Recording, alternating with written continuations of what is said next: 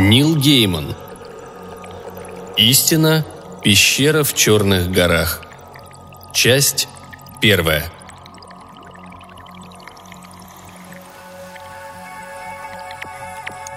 Вы спрашиваете, смогу ли я себя простить? Я готов простить себе многое. То, что оставил его, то, что сделал. Но никогда не прощу себе тот год, когда ненавидел собственную дочь, думая, что она сбежала, скорее всего, в город. Весь год я запрещал произносить ее имя, а если и упоминал его в молитвах, то лишь ради того, чтобы однажды она осознала, что натворила, какой позор навлекла на мою семью. И чтобы ей стало стыдно за выплаканные матерью глаза. Я ненавижу себя за это. И ничто не может утишить мою ненависть. Даже то, что случилось этой ночью на горном склоне.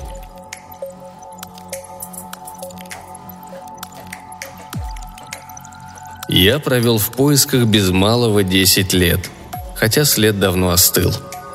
Я мог бы сказать, что нашел его случайно. Вот только я не верю в случай. Если идти по тропинке, рано или поздно доберешься до пещеры. Но это случилось позже – Вначале была долина на большой земле, где посреди луга у журчащего ручейка белел дом, словно облачко, в зелени травы и едва начавшего багроветь вереска. Перед домом стоял мальчишка, собирал с боярышника клочья овечьей шерсти. Он не видел, как я подошел и не поднял глаз, покуда я не сказал. Я тоже когда-то собирал пух с колючек. Мама его мыла, а потом делала для меня разные штуки. Мячик, куклу, Мальчик обернулся. Вид у него был изумленный, будто я возник из ниоткуда. Это было не так. Я прошел много миль, и мне оставалось пройти куда больше. «Я тихо хожу», — пояснил я. «Это дом Калума Маккинеса?» Мальчик кивнул, выпрямился в полный рост, пальцы на два выше моего, и сказал. «Я и есть Калум Маккинес», а есть еще кто-то, кого так зовут. Колумб Макинус, которого я ищу, взрослый мужчина. Мальчишка ничего не ответил. Он молча выпутывал толстый ком шерсти из цепких колючек. «Может, это твой отец?» – продолжил я. «Может, его тоже зовут Калум Маккинес?» Мальчик пристально посмотрел на меня. «Кто ты такой?» «Хоть и мал ростом, я такой же человек, как и ты», — ответил я. «И я пришел повидаться с Калумом Маккинесом». «Зачем?» Мальчик поколебался. «И почему ты такой маленький?» «Хочу кое-что спросить у твоего отца. Мужской разговор», — ответил я и заметил, что в уголках его рта прячется улыбка. «Не так уж плохо быть маленьким, Калум», Однажды ночью в мою дверь постучали Кэмпбеллы, целый отряд, 12 человек с ножами и дубинами. И потребовали, чтобы моя жена, Морок, выдала меня. Они пришли убить меня из мести за какую-то надуманную обиду. А она сказала, «Молодой Джонни, беги на дальний луг, скажи отцу, пусть возвращается. Скажи, я за ним послала». И на глазах у Кэмпбеллов мальчик выбежал за дверь. Они знали, что я очень опасный человек. Но никто не сказал им, что я маленький. А если и сказал, они не поверили. «Мальчик тебя позвал?» – спросил Калум. «Это был не мальчик», – сказал я. «А я сам, вот кто. Я вышел за дверь и был таков». Калум рассмеялся. «А почему Кэмпбеллы на тебя охотились?» «По недоразумению. Они считали, что коровы принадлежат им. А я считал, что их право собственности закончилось, в ночь, когда коровы ушли со мной за холмы. «Подожди тут», — сказал юный Маккинес. Я сел недалеко от ручья и стал рассматривать дом. Не маленький был дом, больше похожий на жилье лекаря или законника, а не того, кто промышляет разбоем. На земле валялись камешки, я собрал их в кучу и принялся бросать в ручей. У меня меткий глаз, и мне нравилось издали попадать в цель. Я забросил сто камней, когда мальчик наконец вернулся в сопровождении высокого мужчины с пружинистой походкой. Волосы с проседью, лицо удлиненное, похожее на волчью морду. Я знал, что в тех холмах волки давно не водились. И медведи тоже. «Доброго вам дня», — сказал я. Он ничего не ответил, только глянул на меня. Я привык к таким взглядам. «Я ищу Колома Маккинеса. Если это вы, так и скажите. Если не вы, не тяните. Я пойду своей дорогой». «Какое у вас к нему дело?» «Хочу нанять его в проводники». «А куда вас надо вести?» Я уставился на него. «Так просто и не скажешь». Многие не верят, что такое место существует. На Туманном острове есть пещера. Он помолчал, потом сказал. «Колум, иди в дом». «Но, па!» «Скажи матери, пусть даст тебе лекарство. Ты его любишь. Иди». На лице мальчика сменяли друг друга удивление, голод, радость. Он повернулся и рванул к дому. Колум Маккинес спросил. «Кто вас сюда прислал?» Я указал на ручей, что журчал между нами, спускаясь вниз по холму. «Что это?» – спросил я. «Вода», – ответил он. «Говорят, на том берегу есть король», – сказал я. Тогда я совсем не знал Калума, да и не успел узнать его лучше. Но глаза его стали осторожными, а голова склонилась на бок. «Как мне узнать, что вы тот, за кого себя выдаете?» «Я ничего не утверждаю», — сказал я. «Но некоторые утверждают, что на Туманном острове есть пещера, а вы знаете к ней путь. Я не скажу вам, где она». Я и не собирался спрашивать. Мне нужен проводник. Вдвоем идти безопасней. Он смерил меня взглядом, и я ждал шутки о своем росте. Но ее не последовало, и я был ему за это благодарен.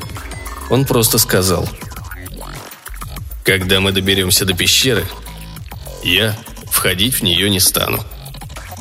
Я ответил, как скажете. Берите столько, сколько унесете, я к нему не прикоснусь. Но я вас отведу. Вы получите за труды хорошие деньги. Я полез за пазуху и протянул ему мешочек. Это за то, что вы меня туда отведете. И другой в два раза больше. По возвращении. Он насыпал из мешочка монет на свою огромную ладонь и кивнул. «Серебро. Отлично. Хочу попрощаться с женой и сыном». «Вам не надо собираться?» В юности я промышлял разбоем, а разбойники ходят налегке. Возьму разве веревку для гор. Он похлопал по кинжалу, висевшему на поясе, и вернулся в свой выбеленный дом. Его жену я так и не увидел. Ни тогда, ни после. Не знаю, какого цвета у нее волосы. Я побросал в ручей еще с полсотни камней, и, наконец, он вернулся с мотком веревки на плече, и мы двинулись прочь от дома, слишком большого для разбойника. Мы шли на запад. Горы между большой землей и побережьем похожи на растущие холмы. Издали они нежные, багровые, туманные, как облака – они зовут и манят. Это медленные горы. На такие легко подниматься, словно на пригорок. Зато на это уходит целый день, а то и больше. Мы шли все вверх и вверх, и к концу дня совсем окоченели. На вершинах над нами белел снег, хотя дело было в разгар лета. В тот первый день мы не сказали друг другу ни слова. Нам нечего было сказать. Мы знали, куда идем. Мы разожгли костер из овечьих катышков и веток боярышника. Скипятили воду и навели себе кашу. Каждый бросил в кастрюльку по горсти овса и щепотки соли. Горсть калума была огромной, а моя – совсем небольшой. Он усмехнулся. «Надеюсь, тебе половину не одолеть». Я ответил, что да, не одолеть. И не солгал, ведь ем я меньше, чем мужчина обычного роста. По мне это хорошо – я могу прокормиться в чаще орехами и ягодами, что большого человека от голода не спасет. Тропа велась по горам, почти никого не встречая. Однажды нам попался лудильщик со слом, нагруженным старыми кастрюлями. Ославила девушка. Она было улыбнулась мне, решив, что я ребенок. А рассмотрев ближе, насупилась и бросила бы в меня камень, если бы лудильщик не стегнул ее хлыстом, которым погонял осла. Еще мы обогнали старуху и мужчину, ее внука. Старуха сказала, они идут домой из-за гор.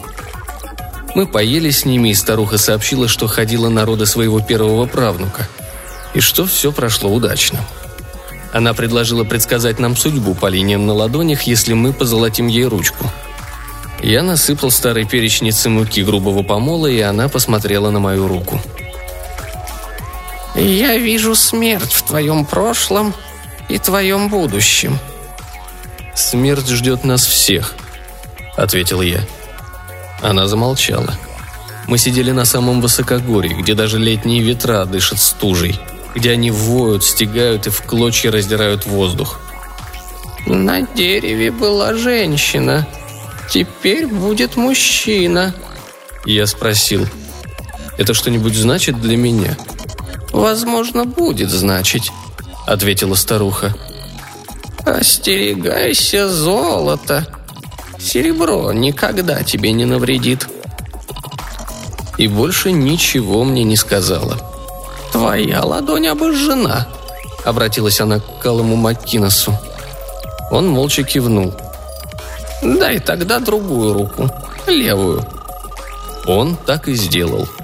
Она всмотрелась в его ладонь. «Ты возвращаешься туда, откуда начал.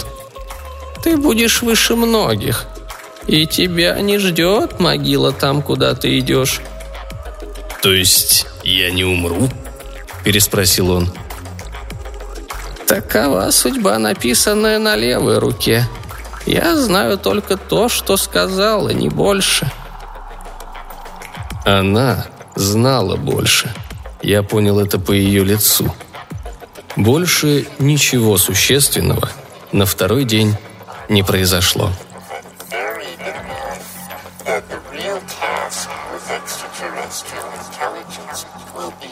recognize, recognize,